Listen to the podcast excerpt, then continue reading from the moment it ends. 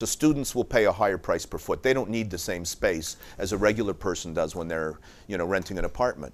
Uh, a student just needs their little room, and if you structure it right, they can share a living room. They could share even a bathroom, you know. But if you structure it right, community oriented, you can really maximize the the revenue you make per foot. So I love that marketplace. So I would say that multi-res, student res, that that that's where I've been all these years. And I also there's a reason why, risk so you buy a strip center or you buy a semi-commercial with maybe two or three stores. One of those stores is empty. A big percentage of your revenue is eaten up by that. I know that I know a lot of people that own buildings on Saint Denis and Saint Hubert. They got hurt. They got hurt. Some lost their buildings.